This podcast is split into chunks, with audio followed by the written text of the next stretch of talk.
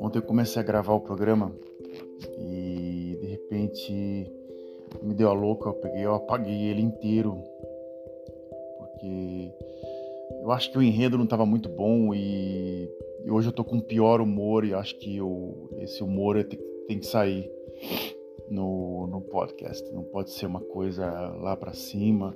Caso você venha aqui para literalmente. Não, tô brincando. Ei, tô brincando. Hoje é essa terça-feira de meu Deus. É... Olá, como é que vocês estão aí? Tudo bem com vocês? Essas crônicas, às vezes diárias, às vezes semanais, às vezes, às vezes mensais, que se chamam delírios. Eu costumo chamar isso aqui de podcast, uh, às vezes eu chamo isso aqui de desabafo. E a pessoa que trabalha, tenta fazer algo aqui, chama-se Frederico Ilek. Olá. Está nesse um minuto cravado de programa. Hoje eu vou tentar falar para vocês de conformismo e nostalgia. Era, era o que eu estava gravando ontem. Eu estava pegando alguns exemplos, porque nos programas atrás eu peguei é, uns exemplos de pessoas que tinham casamentos longos e casamentos desde adolescente. Então eu criei uma espécie de um de uma teoria de porra, a menina que você se apaixonou com 14 anos de idade, você tá junto com ela até os 40, 50 anos. Isso não existe mais.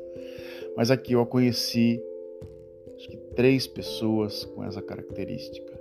Três. Um com 12, outro com 16 e outro com 14. Terceiro caso eu não comentei. Chama o cara chama-se Mike. É Mike Thousand, Ulas Kapembe. Nome bem estranho, né? E Michael Habets. São três caras. Porém, um desses três eu vou entrar começar a coisa do conformismo, me veio com uma história muito interessante há um tempo atrás. Eu tô, por incrível que pareça, já tem um bom tempo e está muito complicado. Antes de, antes de você acha estranho o jeito que eu estou contando as histórias, eu moro na Holanda, eu não moro no Brasil já tem 15 anos.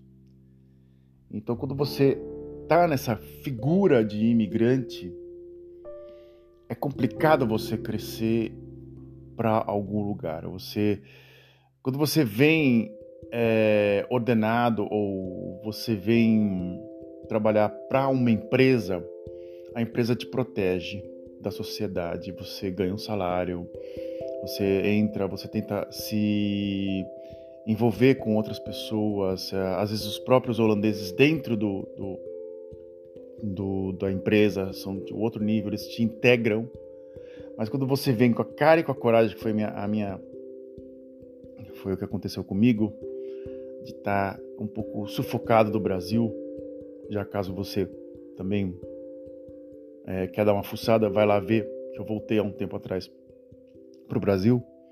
Né? Eu tenho seis episódios, você pode ir lá ouvir, sentar meia hora cada um, vai ouvindo de vez eu me senti muito sufocado. Eu tinha que trabalhar muito para ganhar muito pouco e para ter uma perspectiva de futuro muito ruim. E eu não estava conformado no Brasil. Eu estava quase numa posição assim, meu, é desse jeito mesmo, vamos trabalhar. Eu estava com uma ambição muito alta e até meio que suicida. Eu estava sendo muito mal assessorado por algumas pessoas, muito tendo péssimos conselhos de algumas pessoas. E eu estava sentindo isso na minha pele. Eu estava sentindo já até meu próprio casamento tava, não estava indo muito bem, os meus anos, as coisas, as coisas muito mascadas. E aí a gente resolveu vir para Holanda e a coisa começou a meio que a no casal, que era a minha, a minha, a, o meu, o meu é, intuito, né, era literalmente mais para o meu casamento do que para minha vida profissional acabou indo para frente. Mas depois de um tempo você tem, você chega até um, um limite e você fala assim, bem, daqui eu vou passar. Eu trabalhei durante muitos anos como fotógrafo e também abri uma empresa de bike messenger. Toda vez que eu vou pegar minha bicicleta, Uma bicicleta uma espécie de uma Caloi 10, as pessoas chamam de Speed. Né? Uma bicicleta chama-se Speed. Mas é uma Caloi 10, antiga Caloi 10. Uma Colga Miata. Branca, 98, uma, ano de 98, ela é uma, uma bicicleta bem antiga. Eu usava para fazer entregas. E toda vez que eu pego essa bicicleta, me dá aquela sensação de estar tá de novo trabalhando com bike. Falta botar uma, uma mochila nas costas, capacete, endereço, vou me entregar coisa. Eu eu era freelancer dessa empresa e de repente eu comprei a empresa literalmente para tentar sair de um de um patamar que eu estava tendo, um patamar de tipo imigrante aqui é teu lugar, daqui tu não passa. Eu tive, eu comprei a empresa do, do, do dono, do antigo dono chamado Thijs van Molken, e ele me agradou até quando até o dia que saiu a coisa do jeito que ele queria. Aí de repente eu troquei a, a perspectiva da empresa, fui para institutos de cultura em vez de para advogados e cartórios. Eu troquei completamente a, o foco da empresa, fui mais para a área de cultura, que é literalmente a minha área. Ele ficou bravo, ele começou a jogar maldições e aí eu já tinha tido dois acidentes, um muito grave a minha esposa falou assim: oh, tá na hora da gente começar outra coisa. E aí eu comecei outra coisa. E aí comecei a entrar em empresa depois de quase oito, quase oito, nove anos de Holanda. Eu comecei a me solicitar. Eu, no começo dos primeiros anos eu me solicitei para trabalhos informais. Depois eu tive uma empresa de 2011 até 2017, quase 19. E daí em diante eu tô na empresa que eu tô atual. Só que você começa a fazer o arroz com feijão e é uma coisa muito simples, é, um, é, um, é, um, é uma função que não exige muito de você. Exige que você esteja lá, pegue uma coisa e reponha numa gôndola e conte para um cliente pegar no outro dia e etc, etc, etc. É, chegar um caminhão, você descarregar, pegar a, o palete e levar para o local e preencher o local e ponto final. Exige um pouco mais de parte física sua e não da parte intelectual. No início do trabalho, eles se admiravam porque eu falava mais que um idioma. Eu falava português, falava holandês, falava inglês, etc, etc, etc. Isso acabou criando um desconforto. não não me via como um potencial, uma pessoa que poderia ajudar. Ajudaria se ajudasse o management, mas como não ajudava o management, é, eu comecei a criar como empecilho. Meus primeiros anos nessa empresa foram muito complicados. É, eu acordava muito cedo, eu escutava coisas, coisas mais escabrosas que até hoje escuto sobre um estrangeiro, principalmente um latino-americano e você tem que engolir seco e aí de repente, né, engolir seco e falar, olha, bola para frente, preciso do salário. E de repente eu vi um imigrante sírio e alguns russos, ucranianos principalmente, entrando pela porta da frente da empresa, ganhando funções boas e nem sabendo falar o idioma, nem sabendo falar o inglês, nada, zero. Eu perguntei por quê? Por que vocês estão dando essa. Não, porque eles têm preferência. Não tem como escolher. Eu falei, cara, eu quando eu cheguei aqui na Holanda em 2009, 2008, 2009, eles exigiam que eu falasse pelo menos um vocabulário básico holandês. Como é que vocês contratam? Não, não, não. Aí de repente me deu uma lâmpada na cabeça e eu, pela terceira vez, resolvi me solicitar para uma outra função que fosse uma função um pouco mais intelectual, uma função que eu pudesse estar tá fazendo outras coisas do que ficar carregando coisa como um burro de carga. Mandei um currículo pro, pro, pro manager ele me, me reagiu com muito custo e de repente me colocou com algumas horas para trabalhar na parte de vendas. Eu não tinha comentado com ninguém. Da outra vez eu tinha comentado com alguns amigos e eles, não, poxa, aquele setor lá eu trabalhei, é muito bosta, nem, nem sai daqui. E de repente eu resolvi fazer tudo por baixo dos panos e no último momento vim a espécie de uma revelação. Bem, eu estou de mudança, gente. Até, né? E aí veio a surpresa. As pessoas que eu citei no podcast da, da monogamia, esses vieram para mim comentando assim: por que você vai fazer isso? Você deveria se conformar com a posição que você tem. Eu falo assim: como assim me conformar? Eu, cara, eu preciso trabalhar, eu preciso crescer dentro de uma empresa, eu não preciso ficar. Não. Porque se você. É, você vai ver como é que a gente é legal aqui. Você não precisa sair daqui. Você tem que continuar com a gente. Eles são chatos. Eu falei, não, mas quem diz que eles são chatos? E é uma coisa assim muito negativa, assim, extremamente negativa. Aí eu comecei a ver a vida desses caras, os, os monogâmicos que eu comecei a conversar com vocês. Um trabalha quase há oito anos no mesmo setor. Começou há seis meses num setor na parte de comunicação montando showrooms, montando vitrines e de repente depois de seis meses depois de ter estudado estudou, é, espécie de uma espécie, aqui chama-se engenheiro engenheiro civil mas uma espécie de edificação ou é, é como se fosse um colegial técnico de edificações um pouco mais avançado mas quase beirando a engenharia civil do Brasil com muita técnica e ele estudou isso e começou a montar, e tem que ter um estudo literalmente ligado a essa área, com parte de desenho técnico, é bem. Não é fácil, é um nível médio, mas é um nível médio bem, quase praticamente no Brasil, quase alto, se for comparar. Assim. Isso me surpreendeu muito. Eu falei assim: peraí, cara, o cara, em vez de falar, pô, muito bem, você está tentando é, algo, porra, parabéns um outro chegou e falou assim: Ah, eu vou até lá o, o, o, balcão de informações te zoar, porque eu acho que você não tem que estar tá lá. Acho que você não tem necessidade de você estar. Tá... E de repente, brincadeiras estúpidas. O outro cara que tinha trabalhado num, no escritório central da empresa e voltou porque literalmente não aguentou o, o, o push, o, o trampo da, tranco da empresa, voltou e resolveu fazer literalmente esse serviço arroz com feijão.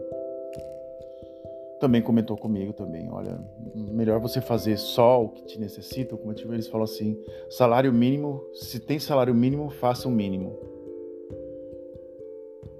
Eu, tá ok, né, eu, mas, gente, eu, eu não estudei não.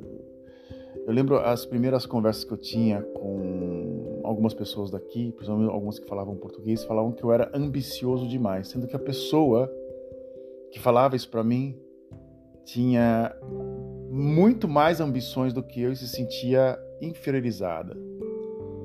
Então eu vinha com aquela energia do Brasil, que era aquela energia de, poxa, a gente vai fazer as coisas literalmente acontecer. E de repente as pessoas que estavam num, num sistema de conformismo, num comfort zone gigante, falavam: Ô, oh, está você está tá querendo demais. Se você chegar aqui querendo demais, vão te tirar, vão te puxar o tapete. E o que aconteceu foi, o que está acontecendo agora é, é o seguinte: é uma má comunicação proposital dos managers, fazendo com que eu, esperando com que eu desista, com que eu jogue a toalha. Eu estou na quarta semana, quase na quarta semana de, desse projeto e tudo está completamente desorganizado. Totalmente desorganizado, propositalmente. Eu entrei em contato várias vezes com, o, com o, os managers face to face, né? Como, como sempre faço. Depois eu vou para a parte escrita Eu primeiro converso com a pessoa e depois eu jogo a coisa na, na fogueira. Eu falo, olha, vamos tentar conversar aqui, a gente se resolve e aí a gente vai para o segundo passo. Não, não continua na mesma. Minha esposa chegou para mim e falou assim: você tem que literalmente confrontar porque esses caras estão brincando na, com a cara da gente. E é isso que eles fazem com, literalmente, com o cidadão José, com o cidadão, o, o, o imigrante. O imigrante, literalmente, o imigrante que vem de conflitos, esse assim ganha tudo de mão, de mão beijada.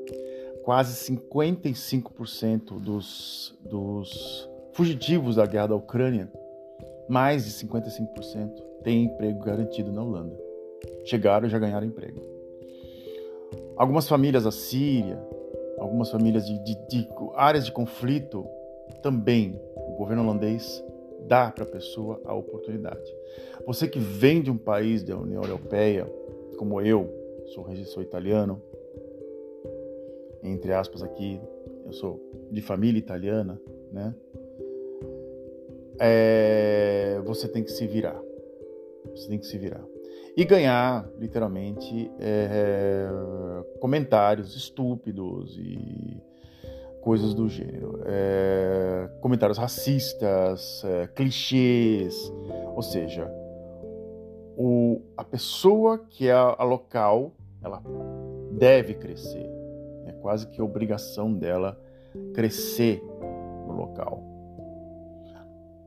A função do imigrante é ser a bucha de canhão. É ser, é ser a bucha de canhão. O, eu tenho um outro exemplo, essa coisa desse comfort zone, que eu vou tentar hoje ser um pouco mais breve. E é uma espécie de um amigo, entre aspas, da família. Estou falando, usando vários, vários termos de família, amigo da família. É um cara que o pai era joalheiro e tinha uma espécie de uma vida de classe média, classe média alta, uma família católica, conservadora, bem, bem, assim, tinha seus clientes, uma série de coisas. O senhor, esse senhor trabalhou até quase, quase 90 anos de idade. Incrível. Eu fui no casamento do filho dele, eu fui fotógrafo do casamento do filho dele. E esse senhor entrou praticamente quase de cadeira de rodas na, na, na prefeitura, pra, porque aqui se casa na prefeitura, né? Você casa na prefeitura, você faz o registro civil, e eles fizeram o registro civil, não teve registro religioso, sendo que é uma família extremamente religiosa. E foi feito, né? Acho que muito por causa da a esposa é budista e o, e o marido era católico, então eles resolveram fazer só o registro civil. E esse cara, o marido dessa, dessa, dessa, dessa, dessa garota, ele me contratou e ele me pagou um preço bem mais baixo do que um fotógrafo deveria ganhar. Foi um dos meus primeiros trabalhos que eu fiz aqui, um dos quase primeiros, assim, possivelmente primeiro. E tem uma história muito à parte por trás desse, dessa história, desse, desse, desse casamento, mas é, eu vou continuar aqui, mas eu vou, eu vou contar para vocês. Antes desse, desse, casamento, antes que eu perca um pouco o foco da história, antes que eu perca o foco, o foco até desse, desse mesmo personagem, eu tinha comprado uma câmera que era uma câmera full frame, uma câmera que porque os sensores das máquinas, elas antigas, né, elas eram um pouco menores, a full frame era o tamanho do negativo de filme de 35 milímetros. Essa câmera estava na cidade de Maastricht, eu fui buscar, eu paguei 200 euros nessa câmera e eu resolvi fazer as fotografias com duas câmeras, uma full frame e uma normal, uma Nikon D, é, D1X X, D1X e uma Kodak, blá blá blá, era uma câmera da Kodak, uma das primeiras. Não era uma câmera muito é, prática, vou te falar a verdade. Eu comprei essa câmera e botei no ombro, é uma câmera gigante, parece um trator. E passei em frente de uma casa. No que eu passei em frente de uma casa, veio dois caras e quiseram tomar essa câmera minha. Claro que eu briguei com eles e briguei na frente da minha casa e de repente, no que eu entrei em casa, minha esposa estava em desespero, ia ligar para a polícia. Eu descobri que tinha um clube de pedofilia. Sim, dizem, diziam as más línguas que três ruas da minha casa existia um clube, um cara que chamava crianças e para brincar na casa e lá rolava coisas estranhas. Eu passei com a câmera lá na frente, o cara veio tirar satisfação. Ele ligou para a polícia e falou que eu invadi a, a, a casa dele. O policial veio aqui depois, no outro dia, e eu não dormi, eu fui virado. E eu não acreditava que estava acontecendo. Eu lembro que eu entrei no carro, fiquei assim meio atônito. Falei assim, isso nunca aconteceu comigo. Como é que vai acontecer literalmente num país como a Holanda? Nunca tinha acontecido isso comigo. Alguém querer tomar minha câmera, brigar ou coisa do gênero, uma coisa que nunca literalmente tinha acontecido comigo. É, bem, eu fotografei esse cidadão, fiquei bem quieto, eu fiquei a noite inteira acordado. No outro dia eu fotografei a, o casamento. E esse cara apareceu aqui, em casa ontem, né, antes de ontem. Ele tinha uma série de problemas. Ele era daltônico, ele tinha síndrome de Lyme, ele tinha tudo. Aí no final, a minha professora de holandês tinha sido professora dele primária. E ele literalmente era um cara cheio de problemas psicológicos e ele tinha uma espécie de, de alergia a, a campos magnéticos. Então qualquer coisa, qualquer campo magnético que aparecia, ele, ele ficava todo doidão e literalmente era o emocional dele. E esse cara apareceu ontem. Nunca trabalhou na vida. Nunca trabalhou na vida começou a medir tudo e assim, o pai deixou ele numa espécie de comfort zone deixou ele numa espécie de uma, de uma situação de um classe média, classe média alta, no qual é, dava uma, uma mesada para ele. O cara com 56 anos de idade, até os seus 53 anos, ganhou uma mesada do pai. Eu eu, eu, fiquei, eu fiquei assim, mas como isso pode estar tá acontecendo? O, que, o pai literalmente acabou fazendo isso com o filho. Então, o pai mesmo criou a zona de conformismo do, do filho, e o filho começou a enfiar o dedo na cara de todo mundo e literalmente ele não perde nada, ele é o cara que sempre está conversando uma, algo e ele sempre sabe das, das coisas que ele está conversando, ele sempre tem. Você nunca pode dar uma resposta no qual ele, ele não espera, ele não saiba responder, então um cara bem chato mesmo, bem chato.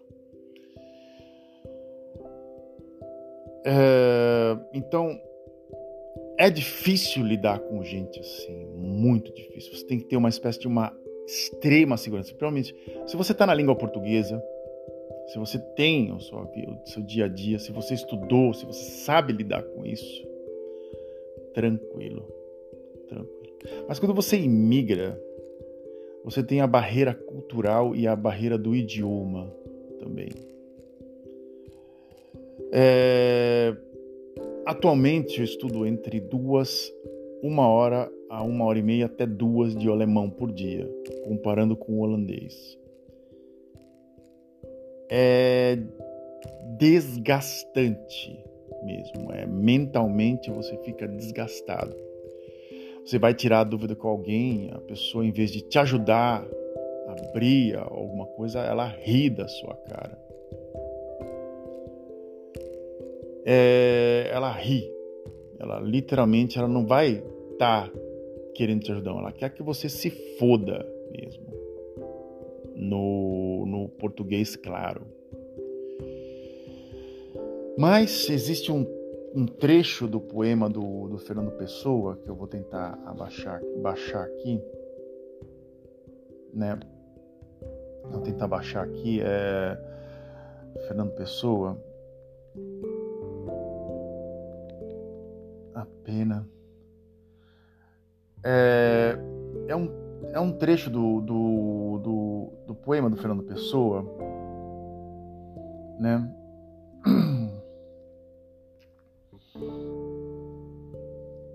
Que eu vou tentar terminar o podcast com esse com, com, com esse com esse pensamento para sair um pouco dessa nhaca, né, que eu acabei de criar agora. Eu criei uma nhaca.